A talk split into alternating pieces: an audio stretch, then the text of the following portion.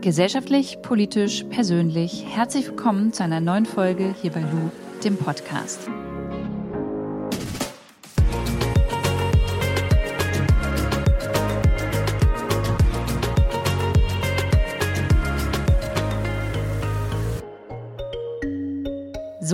Bevor die Podcast-Folge gleich startet und ich mit Moji Plativ über Klimaschutz sprechen werde, geht es jetzt in der Werbung eben auch inhaltlich genau um dieses Thema. Ich stelle euch hiermit einmal den Ökostromanbieter Polarstern vor.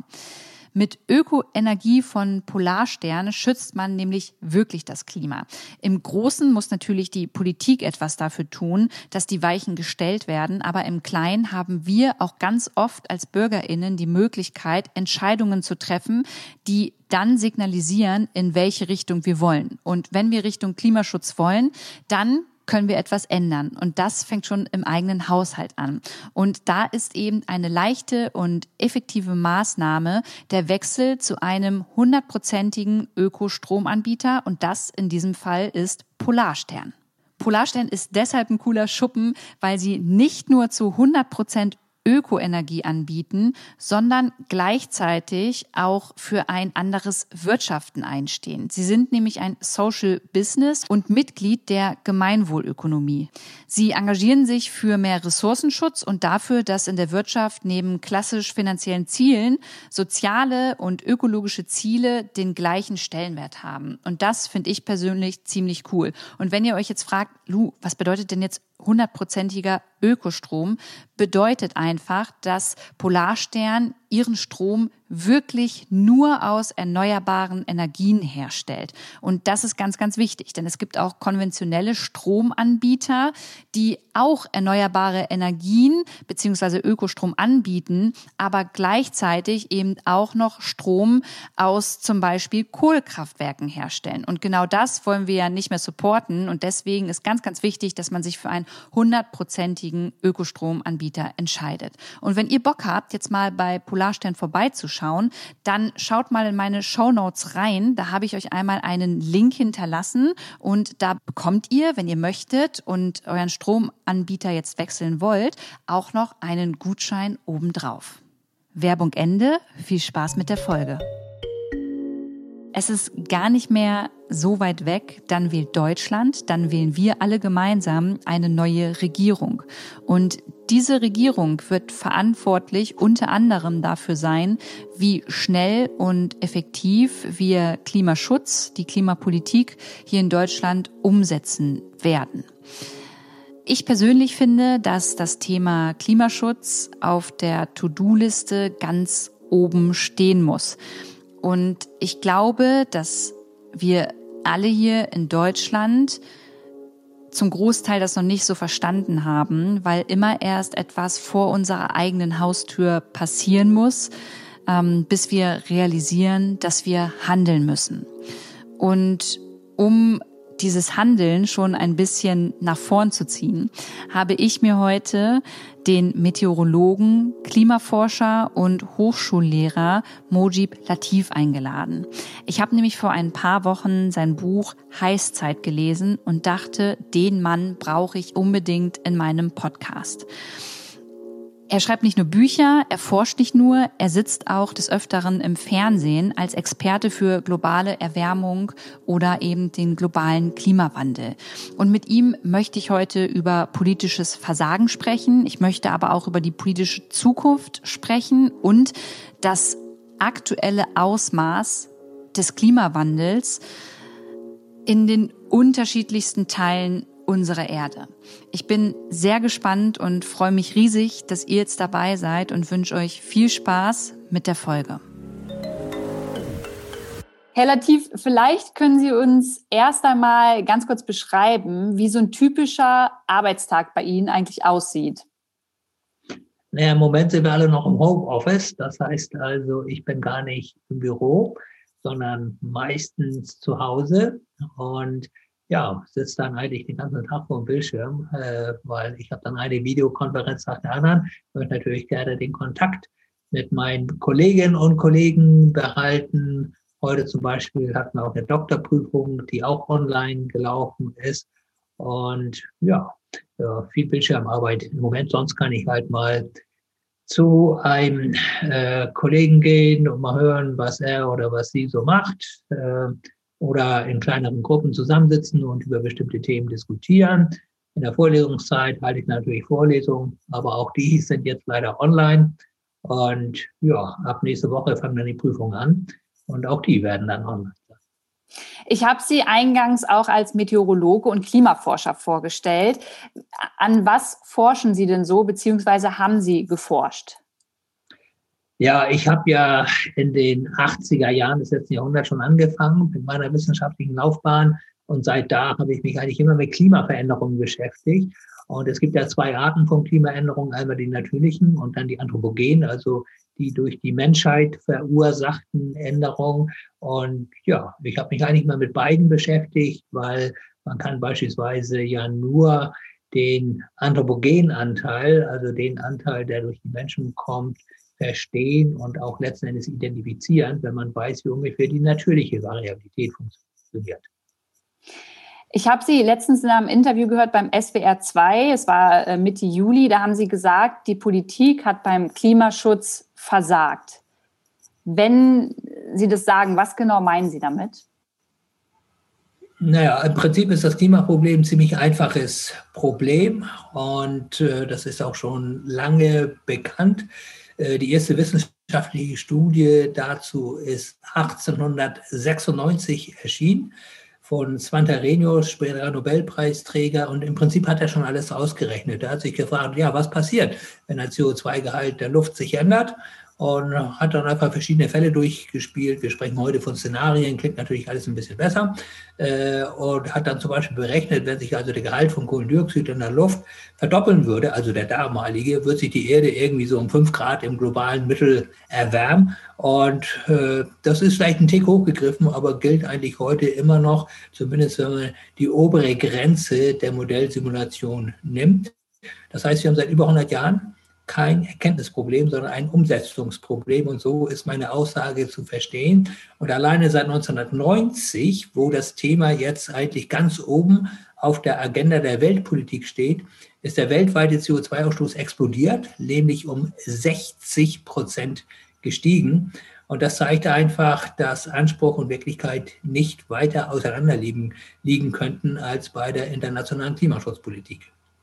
Jetzt werden sich alle, die hier zuhören, und das ist ja auch Thema Nummer eins im Internet und jetzt auch während dem Wahlkampf, äh, die Frage stellen, woran liegt es denn, dass verantwortliche PolitikerInnen es nicht hinbekommen, auf einen wissenschaftlichen Konsens zu hören und dementsprechend auch zu handeln?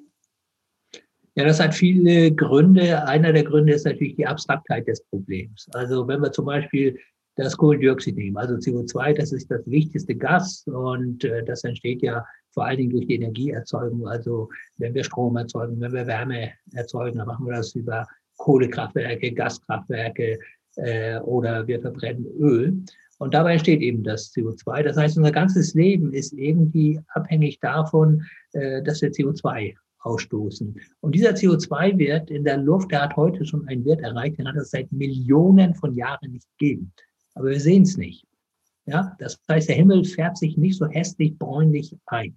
Wenn das der Fall wäre, würden wir sofort handeln. Aber genau das passiert nicht. Und die Auswirkungen sind eben meistens, außer jetzt bei der Flut, die wir gerade im Westen und Südwesten Deutschlands hatten, äh, die Auswirkungen sind meistens woanders, ja, sodass sie die meisten Menschen gar nicht betreffen. Und deswegen ist das Thema einfach weit weg. Und äh, Deswegen interessiert die Leute das eigentlich auch nicht so, wie es sie eigentlich interessieren sollte. Und weil das so ist, greift die Politik es dann vielleicht auf, aber scheut sich irgendwo unpopuläre Maßnahmen zu ergreifen. Aber wir müssen einfach aus unserer Komfortzone raus. Und die Politik äh, muss auch mutig genug sein, den Menschen etwas zuzumuten. Was wäre denn so eine unpopuläre Maßnahme Ihrer Meinung nach? Ja, also es, es gibt da zwei Beispiele, die ich zum Beispiel äh, nennen könnte. Das eine ist der Kohleausstieg, ja, da nimmt man dann immer noch, äh, und ich verstehe das ja auch, äh, Rücksicht auf die letzten wenigen Arbeitsplätze. Aber äh, ich glaube, insgesamt in der Kohleindustrie sind 20.000 Arbeitsplätze äh, noch vorhanden. Und die jetzt bis 2038 irgendwie noch zu unterstützen, ist Wahnsinn, weil eigentlich die erneuerbaren Energien schon viel billiger wären. Und äh, die Entwicklung geht ja ohnehin in diese Richtung. Und insofern äh, wäre es auch, glaube ich, ökonomisch wichtig, äh, dass wir da ganz vorne auf der Lokomotive sitzen. Im Einzelfall ist es natürlich hart für die Menschen, die davon betroffen sind. Aber ich glaube, man hat genug Geld, um das auch sozial abzufedern. Und das Zweite ist natürlich das deutschen liebstes Kind, das ist das Auto. Ja, das Auto ist natürlich jetzt nicht der Kohlendioxidproduzent Nummer eins, aber daran lässt sich einfach sehr vieles deutlich machen. Äh, zum Beispiel, dass wir einfach äh, die Bahn letzten Endes gegen die Wand gefahren haben.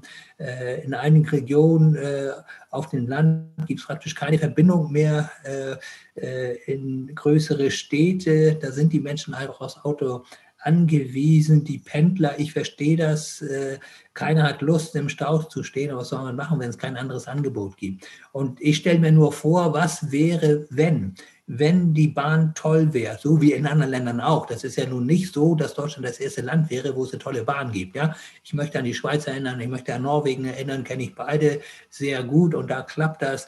Wissen Sie, äh, da ist es erstens sauber. Zweitens ist die Bahn pünktlich.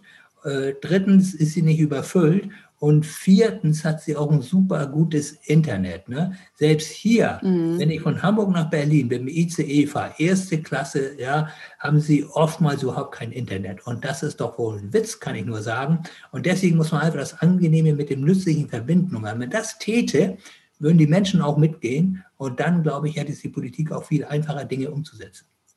Das sind jetzt zwei Maßnahmen, die versäumt wurden. Ich nehme ja die Folge mit Ihnen auf, weil bald Bundestagswahlen sind und ähm, natürlich die ZuhörerInnen auch sich vielleicht nochmal ein Bild darüber machen sollen, wie die letzte Regierung ähm, klimapolitisch gehandelt hat ähm, in dem Zusammenhang, ob sie das gut gemacht hat oder nicht. Welche Note würden Sie denn äh, der GroKo in den letzten gemeinsamen Legislaturperioden geben?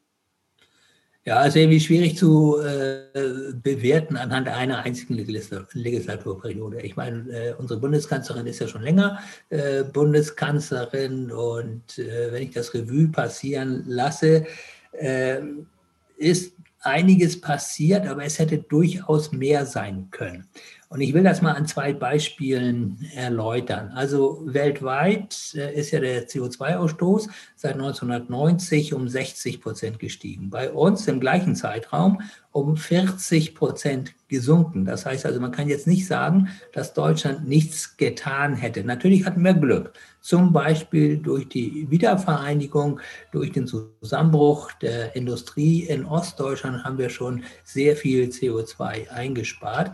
Aber was ich eigentlich damit sagen will, ist, äh, wir äh, haben trotzdem unseren Wohlstand behaupten können oder sogar noch mehren können. Also Klimaschutz und Wohlstand sind keine Gegensätze, sondern ganz im Gegenteil, die bedingen einander. Das ist das eine. Aber wir hätten natürlich mehr machen können. Äh, und da muss ich sagen, ist gerade in den letzten Jahren doch sehr wenig passiert. Ganz im Gegenteil, es sind sogar ja, Bremsen eingebaut worden. Also ich denke an den Ausbau der Windkraft, äh, der fast zum Erliegen äh, gekommen ist. Ich denke an den Verkehrssektor. Der Verkehrssektor, außer letztes Jahr durch Corona, war der Sektor in Deutschland, der immer noch gewachsen ist bei den CO2-Emissionen. Das heißt also, da muss ich sagen, und das über viele Jahre hat das Verkehrsministerium völlig versagt. Und letzten Endes, ich meine, äh, wir haben ja nur eine Regierung und nicht äh, mehrere Regierungen. Und damit muss sich die ganze Regierung äh, das auch anrechnen lassen, wenn ein Sektor da wirklich fulminant versagt hat. Deswegen, ja, was soll ich sagen? Also, wenn man eine Note geben würde, würde man vielleicht irgendwo sagen, hat sich bemüht. Ja? Mhm. Das, das freundlich ausgedrückt, finde ich gut. Ich komme darauf auch später nochmal zu sprechen. Ich habe in Ihrem Buch Heißzeit gelesen, dass zwischen 2010 und 2019 eigentlich das wärmste Jahrzehnt seit Beginn der Messungen 1880 war. Ähm, wenn sich das jetzt so weiter fortsetzt, was bedeutet das denn für unsere Erde und äh, ja, die Lebensbedingungen? Ja, es sieht nicht gut aus. Ähm, vorweg vielleicht äh, nochmal, wir führen ja in gewisser Weise ein gigantisches Experiment mit unserem Planeten aus. Wir sind dabei, in eine neue Welt einzutreten, eine Welt, die die Menschheit nicht kennt. Äh, eine Welt, äh, die so warm sein wird, wie es in den letzten Jahrhunderttausenden noch nie der Fall gewesen ist, also seit wir Menschen auf diesem Planeten leben. Was genau passieren wird, kann niemand vorhersagen, ich auch nicht. Aber so ganz grob kann man natürlich schon so ein paar Richtungen angeben, in die es gehen wird. Und dazu muss man ja sich einfach nur angucken, was in den letzten Jahrzehnten passiert ist. Also die Hitzewellen werden weiter zunehmen. Wir werden neue Rekordtemperaturen bekommen. Das sehen wir ja auch immer wieder. Wir hatten in Deutschland den letzten Allzeit-Temperaturrekord 2019 mit 41,2 Grad. Ich glaube, alleine diese Zahl sagt alles. Da muss man nicht mehr viel zu sagen. Wir hatten gerade in, im westlichen Kanada einen neuen Allzeittemperaturrekord, der ging bis an die 50 Grad, 49,6 Grad. Da fehlen mir ehrlich gesagt bald die Worte, um, um das noch irgendwie zu beschreiben. Und dann nehmen eben auch Unwetterkatastrophen zu. Das haben wir ja auch gerade wieder erlebt. Äh, und jetzt redet man wieder von Jahrhundertflut. Ich bin ja nun schon ein bisschen älter. Ich frage mich, wie viel Jahrhundertflut habe ich alleine schon erlebt in den letzten Jahrzehnten? Ne? Das muss einem doch zu denken geben. Und äh, am Ende des Tages, obwohl ich nicht genau weiß, äh, wie die Welt aussehen wird, in die wir steuern, wird sie extremer sein. Das kann man schon sagen. Und sie wird weniger lebensfreundlich sein als die Welt, die wir bis jetzt genossen haben. Weil eins muss man auch feststellen, wir haben über Jahrtausende ein sehr, sehr stabiles Weltklima gehabt. Und das hat der menschlichen Zivilisation, sehr, sehr gut getan. Und wir sind jetzt äh, im Begriff, diesen Wohlfühlbereich zu verlassen, diesen klimatischen Wohlfühlbereich. Übrigens nicht nur was uns Menschen angeht, sondern natürlich auch was die Natur angeht. Ne? Ich möchte an das Korallensterben zum Beispiel erinnern, äh, die ja auch unter der Erwärmung extrem leiden. Und es sieht so aus, dass im Moment schon 30 Prozent aller Korallen wahrscheinlich irreparable Schäden erlitten haben. Das heißt, sie werden sich wahrscheinlich gar nicht mehr regenerieren können. 40 Prozent, 40 weitere Prozent stehen schon auf der Kippe. Und wenn die Erwärmung so weitergeht, dann kann es gut sein, dass tatsächlich alle, ich meine, das klingt unfassbar, aber alle Korallen sterben. Alle tropischen Korallenriffe werden dann sterben. Und man muss sich auch mal vorstellen, was das für das Ökosystem eigentlich bedeuten würde. Dass ja die Kinderstätte äh, für viele, viele Fische und, und so weiter ein, ein gigantischer Verlust an Artenvielfalt. Und ich mache mir das alles ehrlich gesagt gar nicht ausmalen. Und äh, deswegen wehre ich mich auch oft dagegen, das wirklich im Detail zu beschreiben. Erstens, weil ich es nicht genau weiß, aber zweitens, weil es auch so erschreckend ist. Und ich möchte die Menschen eigentlich auch nicht irgendwie jetzt fertig machen mit diesen ganzen Dingen, sondern ich möchte sie ermuntern, äh, wirklich auch etwas dafür zu tun, dass wir eben nicht sehr weit in diese neue Welt eintreten. Ja, kann ich total äh, verstehen, Herr Latif. Gleichzeitig denke ich mir, leider ist es so, wie Sie es angesprochen haben, dass die Menschen immer erst Katastrophen, Ereignisse, Bilder vor Ort benötigen, um zu realisieren, dass jetzt wirklich etwas passieren muss. Ähm, es wird ja auch immer oft über das Thema ähm, Migration und äh, flüchtende Menschen gesprochen. Das hat ja auch etwas mit der Klimakrise, mit dem Klimawandel zu tun. Können Sie da noch mal ein bisschen näher drauf eingehen? Denn es gibt ja schon Menschen, die einfach ähm, aus, aus, aus ihrem Wohnort, aus, aus ihrem eigenen Leben fliehen müssen aufgrund äh, des Klimas. Ja, ja, also äh bestimmte Regionen der Welt werden unbewohnbar werden. Ja? Und äh, das ist heute vielleicht noch nicht komplett der Fall, aber die Lebensbedingungen ändern sich eben schon sehr, sehr viele Menschen zu ihrem Nachteil. Und wer nicht die Möglichkeiten hat, sich in gewisser Weise anzupassen, der muss sich auf den Weg machen. Eine andere Möglichkeit gibt es für diese Menschen ja gar nicht. Und es sind ja meistens die armen Menschen, die diese Möglichkeiten nicht haben. Und deswegen ist der Klimawandel äh, eben extrem ungerecht, ja, weil die Länder, die vor allen Dingen verantwortlich sind für das CO2 oder die anderen Treibhausgase, die heute schon in der Luft sind, die tragen nicht die größten Auswirkungen. Ja, und das ist die große Ungerechtigkeit äh, bei allen Krisen im Allgemeinen, auch bei Corona beispielsweise. Ja, dass gerade die armen Menschen besonders davon betroffen sind. Und wie Sie sagen, die haben keine andere Möglichkeit, aufzubrechen, äh, sich eine neue Heimat zu suchen. Und äh, den vielen Flüchtlingen steht es ja nicht auf der Stirn geschrieben, ich bin ein Klimaflüchtling, mhm. sondern äh, wir bezeichnen sie einfach als Wirtschaftsflüchtlinge. Ne? Und das finde ich eigentlich nicht sachgerecht, sie äh, pauschal als Wirtschaftsflüchtlinge äh, zu beschreiben. Und äh, es gibt ja verschiedene Gründe, warum sie fliehen. Das eine sind natürlich sehr hohe Temperaturen, sehr große Trockenheit, dass man eigentlich nichts mehr anbauen kann. Äh, längerfristig wird der Meeresspiegel noch dazu kommen, ja, denn der steigt ja auch und der äh, beschleunigt sich auch, der Meeresspiegelanstieg. Und der wird in den nächsten Jahrzehnten immer mehr Menschen auch dazu veranlassen, ihre Heimat äh, zu verlassen. Und eins möchte ich nochmal allen Zuhörerinnen und Zuhörern sagen, niemand verlässt freiwillig seine Heimat. Das macht keiner. Ich glaube, niemand von uns würde das freiwillig machen. Das heißt, sie sind im wahrsten Sinne des Wortes Getriebene, Vertriebene. Und das müssen wir uns immer wieder deutlich machen, wenn wir äh, einfach diese Menschen abtun äh, als äh, Menschen, äh, die einfach es gut haben könnten, aber es noch besser haben wollen und deswegen zu uns drängen. Wenn ich jetzt im Internet über das Thema spreche, dann kommt ganz oft das Argument von, ich sag mal, andersdenkenden Menschen oder Menschen, die die Deutungshoheit so ein bisschen ähm, für sich gewinnen wollen. Ja, aber wir in Deutschland blasen ja überhaupt nicht so viel CO2 in die Luft wie China. Das ist ja immer so das, äh, das Argument.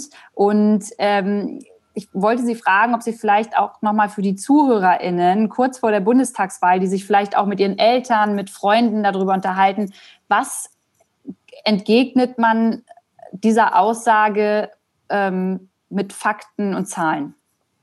Ja, es geht ja letzten Endes um Gerechtigkeit und äh, äh, vielleicht ein paar Zahlen dazu. Daran kann man das eigentlich sehr gut deutlich machen. Äh, zunächst einmal, was die historische Verantwortung angeht. Der heutige Klimawandel, die heutige äh, globale Erwärmung ist das Resultat der vergangenen Emissionen, und zwar der Emissionen seit Beginn der Industrialisierung. Und wenn man beispielsweise China nimmt, China ist natürlich heute der größte Verursacher von CO2 mit einem Anteil von fast 30 Prozent an den weltweiten Emissionen aber sie haben nicht die Hauptverantwortung äh, für die globale Erwärmung. Das haben die Amerikaner, weil die schon sehr, sehr lange CO2 in die Luft entlassen. Und das CO2, was unsere Eltern in die Luft geblasen haben, was unsere Großeltern in die Luft geblasen haben, das ist alles noch da oben.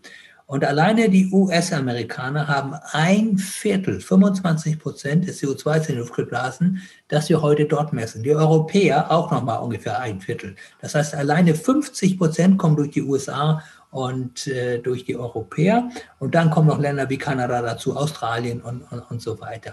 China hat einen Anteil an den historischen Emissionen und letzten Endes an der jetzt messbaren Erwärmung von gerade mal 13 Prozent. Ja? Machen wir es mal für Deutschland äh, klar, äh, wenn wir mal den Pro-Kopf-Ausstoß uns ansehen. Wir haben einen Pro-Kopf-Ausstoß von ganz grob 9 Tonnen CO2 pro Jahr. 9 Tonnen, jeder von uns, Sie und ich. In Indien sind es zwei. Wer gibt uns das Recht, mehr als viermal CO2 auszustoßen? Ich glaube niemand. Und das kann man auch niemandem in Indien äh, erklären. Äh, dass sie darauf verzichten sollen, sich zu entwickeln. Wenn wir wollen, dass sie sich entwickeln und wenn wir wollen, dass sie kein CO2 ausstoßen, dann müssen wir sie unterstützen. Erstens dadurch, dass wir mit unserem Ausstoß runtergehen und zweitens, indem wir sie in die Lage versetzen, kein CO2 auszustoßen, weil im Prinzip ist die Atmosphäre voll. Es geht nicht mehr sehr viel mehr rein, bevor wir wirklich unumkehre Änderungen anstoßen würden. Und deswegen ist es wirklich eine Frage der Gerechtigkeit. Ja? Wir haben natürlich nur zwei Prozent der weltweiten Emissionen in Deutschland. aber wir haben nur ein Prozent der Weltbevölkerung und das kann so nicht richtig sein. Sie haben jetzt, Sie nennen ja jetzt schon die ganze Zeit Zahlen und Fakten und was viele im Internet immer verunsichert, ist dann die Aussage, ja, aber es gibt ja noch andere KlimaforscherInnen, die sind damit nicht einverstanden und die haben andere Ergebnisse. Und ähm, wenn Sie sowas hören, wie viele KlimaforscherInnen gibt es denn, die Sie kennen, die was anderes sagen? Und sind das dann auch neutrale oder unabhängige Forschungsinstitute? Um ehrlich zu sein, ich kenne niemanden. Also seriöse äh, äh, Klimaforscher kenne ich nicht. Natürlich gibt es dann immer wieder irgendwelche Stimmen, äh, aber äh, da muss man genau hingucken, wie sind die finanziert worden und, und, und, und so weiter. Äh, ich möchte nur an den Klimabericht äh, des Weltklimarats erinnern aus dem Jahr 1990. Immer der Weltklimarat, IPCC auf Englisch, äh, ist ja deswegen ins Leben gerufen worden von den Regierungen der Welt, um wirklich mal eine objektive Sichtweise auf das Klimaproblem zu bekommen. Und wie gesagt, 1990 war der erste Bericht, da steht schon alles drin. Und jetzt äh, ähm, äh, Anfang August, in ein paar Tagen, äh, kommt der sechste Bericht raus. Äh, und äh, da steht eigentlich immer dasselbe drin. Ja, natürlich Nuancen anders und so weiter aber äh, es gibt einen unglaublich großen Konsens in der Wissenschaft, dass A, der Mensch verantwortlich ist für die globale Erwärmung und dass B, äh, eine ungebremste Klimaerwärmung verheerende Folgen haben würde. Das Problem, das Sie ansprechen, ist natürlich das Internet, sind die sozialen Medien. Und äh, wir haben als Gesellschaft noch keinen Weg gefunden, äh, wie man Menschen äh, ja, äh, so informieren kann, dass sie relativ frei sind von persönlichen Meinungen, weil jeder kann ja alles ins Netz stellen und sie können auch, sie können sich ja mal einen Spaß machen, äh, genug äh, Einträge im Netz finden, wo behauptet wird, dass die Erde keine Kugel ist, sondern eine Scheibe und sie glauben gar nicht, wie viele Follower es da gibt. Das heißt also in Anführungsstrichen, sie können jeden Scheiß ins Internet stellen und sie finden immer Leute, die das glauben. Und wir haben es ja gerade bei den Querdenken-Demonstrationen äh, gesehen, dass es immer noch unendlich viele Leute gibt äh, oder scheinbar unendlich viele Leute, äh, die behaupten, das Coronavirus sei überhaupt nicht gefährlich, ja, oder vielleicht sogar eine Erfindung. Ne? und ich erlebe es einfach in meiner Laufbahn als Wissenschaftler immer mehr, dass es für die Wissenschaft schwieriger wird äh, zu kommunizieren in breite Schichten der Gesellschaft, weil jeder kann sozusagen seine eigene Zeitung sein und, und das auch ins Netz stellen und das findet dann eben auch Beachtung. Und das gipfelt dann darin, dass ich als Wissenschaftler ja nicht täglich, aber mehrmals pro Woche Hassmails bekomme. Ja, nur weil ich das, was wir aus in der Wissenschaft herausfinden, versuche an die Öffentlichkeit zu kommunizieren ich, mich macht es halt so sprachlos, weil ich doch eigentlich glauben müsste, dass zumindest in der Politik die verantwortlichen PolitikerInnen nicht sich einfach sozusagen jede Zeitung, von denen wir ja gerade äh, in den sozialen Medien gesprochen haben, schnappt, sondern ja eigentlich ähm, Klimaforscher und Institute wie Ihres, die müssten doch eigentlich beratend zur Seite stehen und denen müsste doch Gehör geschenkt werden. Also äh, standen Sie schon öfter mal für äh, deutsche PolitikerInnen ähm, zu Beratungszwecken beiseite und haben halt erklärt, okay, so und so sieht's aus? Ich kann denen gar nichts beibringen. Die wissen alles. Das ist ja das Elend irgendwo. Äh, wenn Sie eine Rede der Frau Bundeskanzlerin hören, die hätte ich auch halten können. Das ist eins zu eins, also ist perfekt, super gut, kann ich nur sagen. Auch wenn sie international Auftritt äh, bei Konferenzen und so weiter, was sie sagt, ist 1a. Da kann man äh, wirklich nur applaudieren. Das Problem ist nur, äh, dass man es nicht umsetzt. Und ich habe natürlich sehr viel mit Politikerinnen und Politikern gesprochen, werde auch eingeladen und, und so weiter. Und das Argument, das dann immer kommt, sie müssen politische Mehrheiten finden. Und diese politischen Mehrheiten, die findet man offensichtlich nicht, weil wenn Sie jetzt, egal von welcher Partei Sie kommen, äh, einen Vorschlag machen, dann wird das gleich gebets, gebetsmühlenartig von der anderen Partei niedergemacht. Ne? Und ich glaube, hier geht es wirklich um äh, die Existenz der Menschheit letzten Endes. Und da kann man jetzt nicht die Dinge im Parteien-Hickhack irgendwo zerreden und am Ende des Tages nichts tun und sich immer nur auf den kleinsten gemeinsamen Nenner einigen. Also nochmal, äh, die Politik weiß Bescheid, ganz genau Bescheid, und zwar seit vielen, vielen Jahren. Aber sie scheut sich einfach davor, die Dinge umzusetzen, weil sie Angst vom Wähler hat. Das ist so einfach. Sie haben Angst vom Wähler und deswegen tun sie nichts. Und das erleben wir ja auch gerade in diesem Wahlkampf, äh, äh, dass zumindest eine Partei sich sehr stark hervortut äh, im Nichtsagen. Ne? Äh, ich habe mal irgendwo gelesen, im Schlafwagen zur Kanzlerschaft. Ne? Im Prinzip ist es genau das. Ne? Ja, ich sehe das komplett genauso. Würden Sie denn dann sagen, dass das Thema Klimapolitik eigentlich ein Thema sein muss, bei dem Konsens herrschen muss, bei dem es nicht äh, auf die kleinste Gemeinsamkeit gehen kann, sondern es geht hier um die Zukunft, es geht um Generationen, es geht um unsere Existenz und dass man bei dem Thema eigentlich überhaupt nicht äh, debattieren dürfte? Na, debattieren schon, aber das Ziel muss klar sein. Man kann ja gerne über die Maßnahmen streiten. Man kann zum Beispiel äh, hat ja äh, die Bundesregierung äh, beschlossen, jetzt bis 2030 65 äh, Prozent der CO2-Emissionen gegenüber 1990 einzusparen. Ne? Wir stehen heute bei so ganz grob 40 Prozent. Ne? Das ist äh, gut, nicht perfekt, aber immerhin. und jetzt muss man es auch machen, ja, und nicht einfach verharren äh, im, im, im Gezänk. Das, das geht eben nicht, ne? sondern äh, jeder kann Vorschlag machen und da muss man sich einigen, wie man das machen will. Und der Weg ist ja klar, wir müssen bis äh, 2030 die 65 Prozent reduziert haben. Das heißt, von heute an müssen wir nochmal 25 Prozent äh, reduzieren, wenn wir das schaffen wollen. Und äh, äh, es muss wirklich einen parteiübergreifenden Konsens geben bei solchen existenziellen Fragen. Und das gilt jetzt übrigens nicht nur äh, für äh, das Klimaproblem, sondern das gilt, glaube ich, für alle großen Herausforderungen, vor denen wir stehen. Äh, wir haben einfach keine Zeit mehr zu verlieren. Es gilt übrigens auch für die Rente. Ja?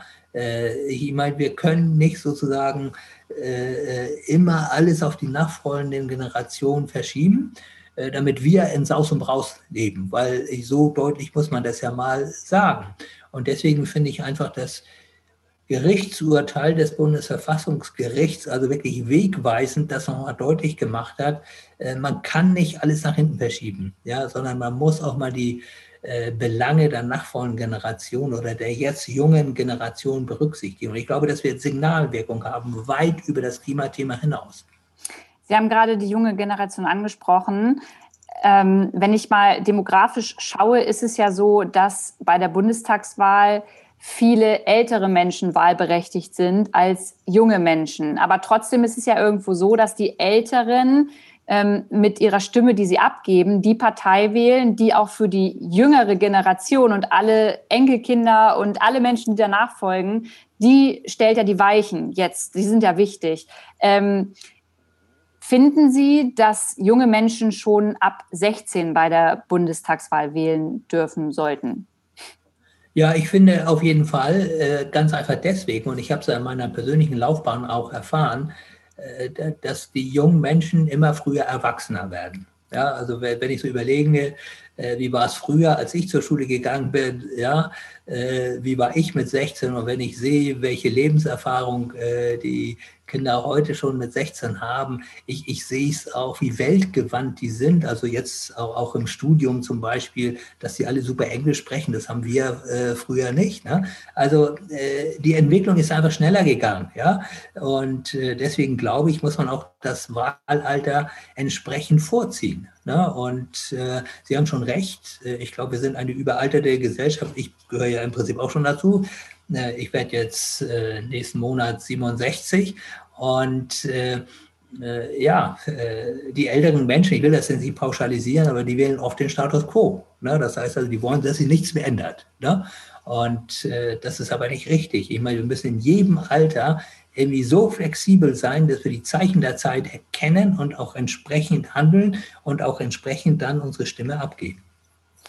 Ich muss noch mal ganz kurz einen Themenwechsel zurück zu KlimaleugnerInnen machen, weil da bin ich ein bisschen von abgekommen und ich weiß, dass das ein sehr großes Thema gerade bei meinen ZuhörerInnen ist, weil einfach wirklich ganz, ganz viel gezielte Kampagnen auch gerade stattfinden, wo wirklich ähm, die unterschiedlichsten Accounts in den sozialen Medien ähm, dann mit vermeintlichen Fakten kommen und sagen, das ist so und so.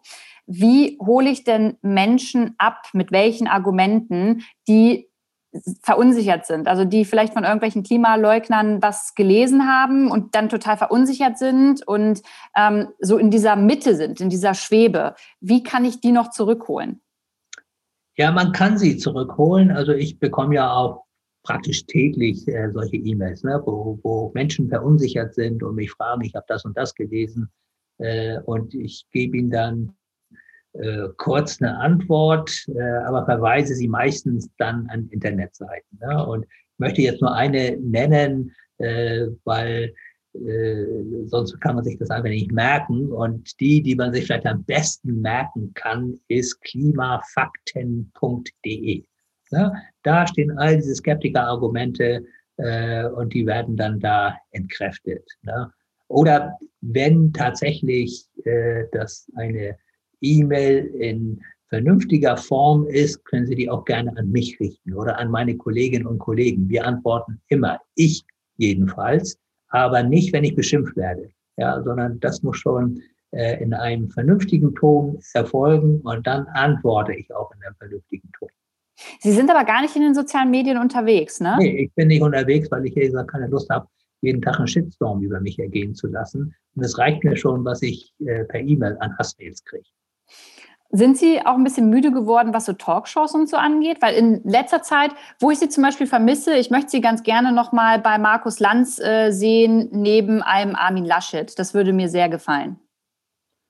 Ja, ich, ich glaube, da hat sich auch die Talkshow-Landschaft ein bisschen geändert. Das liegt jetzt nicht an mir, aber dass ich müde bin, sondern äh, ich, ich glaube von der Dramaturgie, ob das nun vernünftig ist oder nicht, weiß ich nicht, haben wir dann lieber einen Aktivisten oder eine Aktivistin äh, neben äh, Herrn Laschet äh, und jetzt kein Klimaforscher, weil man sich einfach mehr Zoffler hofft. Ne? Und äh, das bringt Quote, aber ich glaube nicht, dass es zielführend ist. Ne? Richtig, glaube ich nämlich auch nicht. Ja, man, man muss, glaube ich, immer wieder sozusagen die Wissenschaft zu Wort kommen lassen, weil äh, ich behaupte jetzt einfach mal, klingt vielleicht doof, aber ich glaube, wir sind immer noch am glaubwürdigsten von allen, ne? weil wir haben keine eigenen Interessen.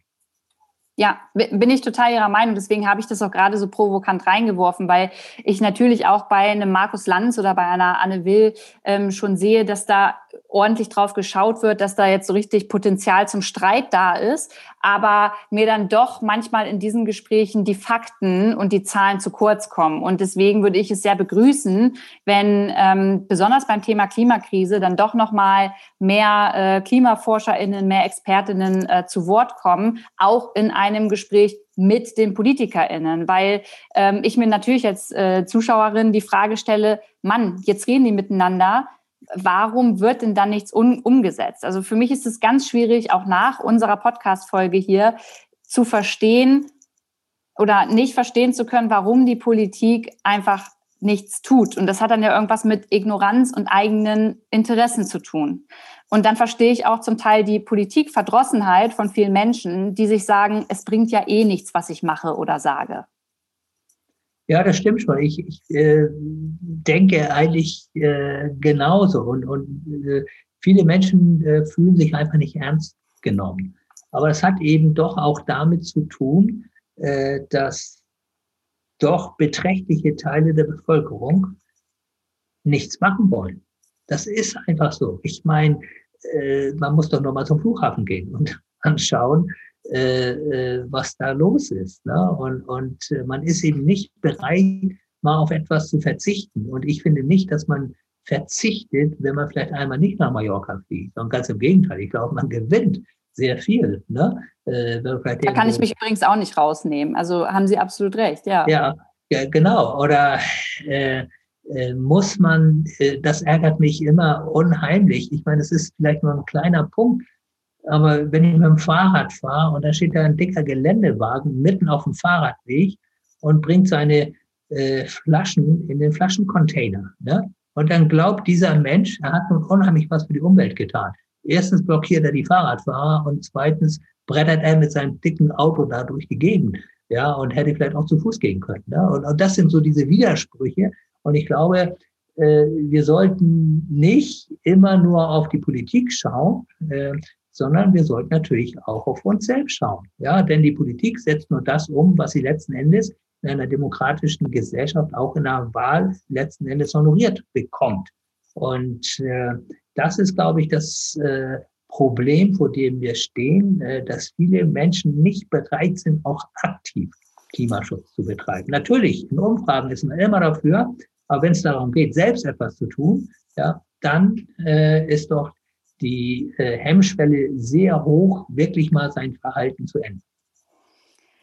Finde ich auch, muss aber zusätzlich sagen, ich komme ähm, aus einer ländlichen Region. Meine äh, Eltern leben, wenn ich jetzt Dorf sage, also dann, dann fühlen sich hier, glaube ich, viele verletzt, aber es ist ein, ein, ein sehr, sehr kleiner Wohnort im ländlichen Raum und ähm, es gibt nicht mal eine Fahrradstrecke, die komplett ausgebaut ist bis in die größere Stadt. Also man würde gar nicht ähm, sicher, wenn ich nicht auf der Straße einfach fahren würde, dorthin kommen. Und das ist übrigens etwas, ich habe mir die ähm, Wahlprogramme durchgelesen der unterschiedlichen Parteien und das Wort Fahrrad zum Beispiel taucht fast nirgendwo auf. Also das sind halt äh, so Dinge, da denke ich mir, ja, dafür gibt es halt keine Lobby, dafür gibt es halt keine Interessen. Und dann ist es wieder so, dass ich mir denke, ja, für die, für die Wirtschaft gibt es eine Lobby, aber das ist doch eigentlich nicht der richtige Weg.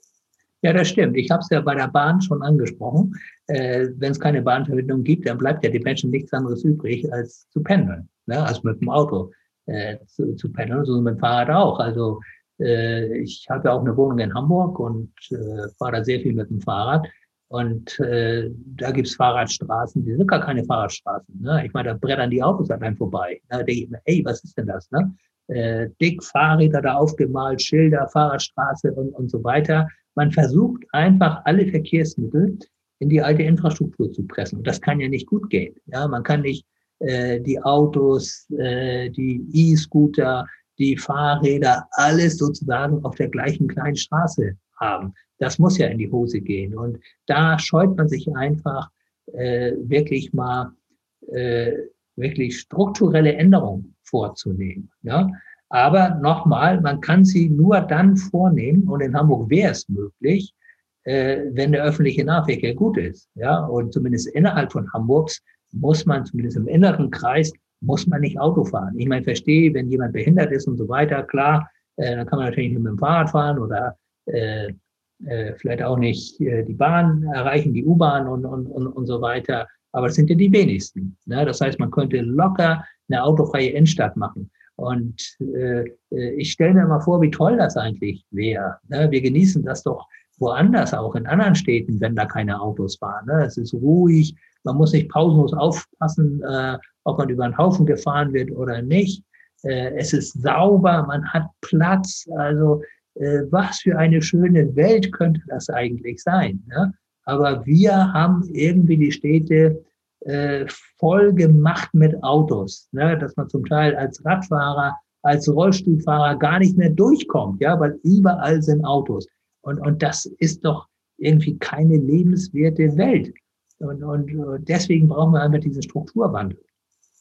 Ja, und wie gesagt, nicht nur in der Stadt, sondern auch im ländlichen. Ich hätte da auch gerne die Möglichkeit, Carsharing, äh, E-Elektroautos zu benutzen. Das wäre super. Dann kann man schon mal mit drei, vier Leuten zur Arbeit gemeinsam fahren und dann zurückkommen. Ähm, Herr Latif, letzte Frage an Sie. Ähm, was muss Ihrer Meinung nach als erste klimapolitische Amtshandlung der neuen Regierung sofort umgesetzt werden, wenn es dann losgeht? Ja, also äh, erstens muss der Kohleausstieg früher kommen. 2038 ist viel zu spät. Das ist eine Konzession an die Energiekonzerne, die ohnehin noch unglaubliche Abfindungen bekommen, was ich überhaupt nicht verstehe. Äh, zweitens, es muss ein konkretes Datum für den Ausstieg aus dem Verbrennungsmotor geben, damit alle ganz genau wissen, der ist tot und da investieren wir jetzt nicht mehr rein. Und drittens, das ist mir auch ganz wichtig, äh, und das geht auch an uns alle irgendwo, äh, wir müssen aufhören zu verschwenden. Wir müssen aufhören, Lebensmittel wegzuwerfen. In Deutschland werden ungefähr, sagen Sie mich nicht auf die Zahl fest, ungefähr knapp ein Drittel aller produzierten Lebensmittel weggeworfen. Ich meine, was für ein Wahnsinn. Alleine auch aus ethischen Gründen. Es verhungern hungern jeden Tag Menschen auf der Welt und wir schmeißen gigantische Mengen von Lebensmitteln weg. Was ist das für eine Energieverschwendung? Was ist das für eine Wasserverschwendung? Was ist das für eine Rohstoffverschwendung? Ja, und das würde natürlich auch dem Klima zugutekommen, äh, äh, weil wir dann auch weniger CO2 ausstoßen würden. Ne? Und ich glaube, das sind so die drei Bereiche, an denen müssen wir wirklich ernsthaft arbeiten. Vielen, vielen Dank, Herr Latif. Es ist jetzt nicht mehr lange hin, dann sind Bundestagswahlen. Ich hoffe, dass ich Sie ganz bald in einer Talkshow entweder neben einem Armin Laschet, einer Annalena Baerbock, einem Olaf Scholz, einem Christian Lindner, ganz egal wem, dass ich Sie da sitzen sehe und ähm, dass Sie da nochmal dafür plädieren, dass wir ganz, ganz schnell politisch etwas verändern müssen. Vielen Dank. Ja, sehr gerne.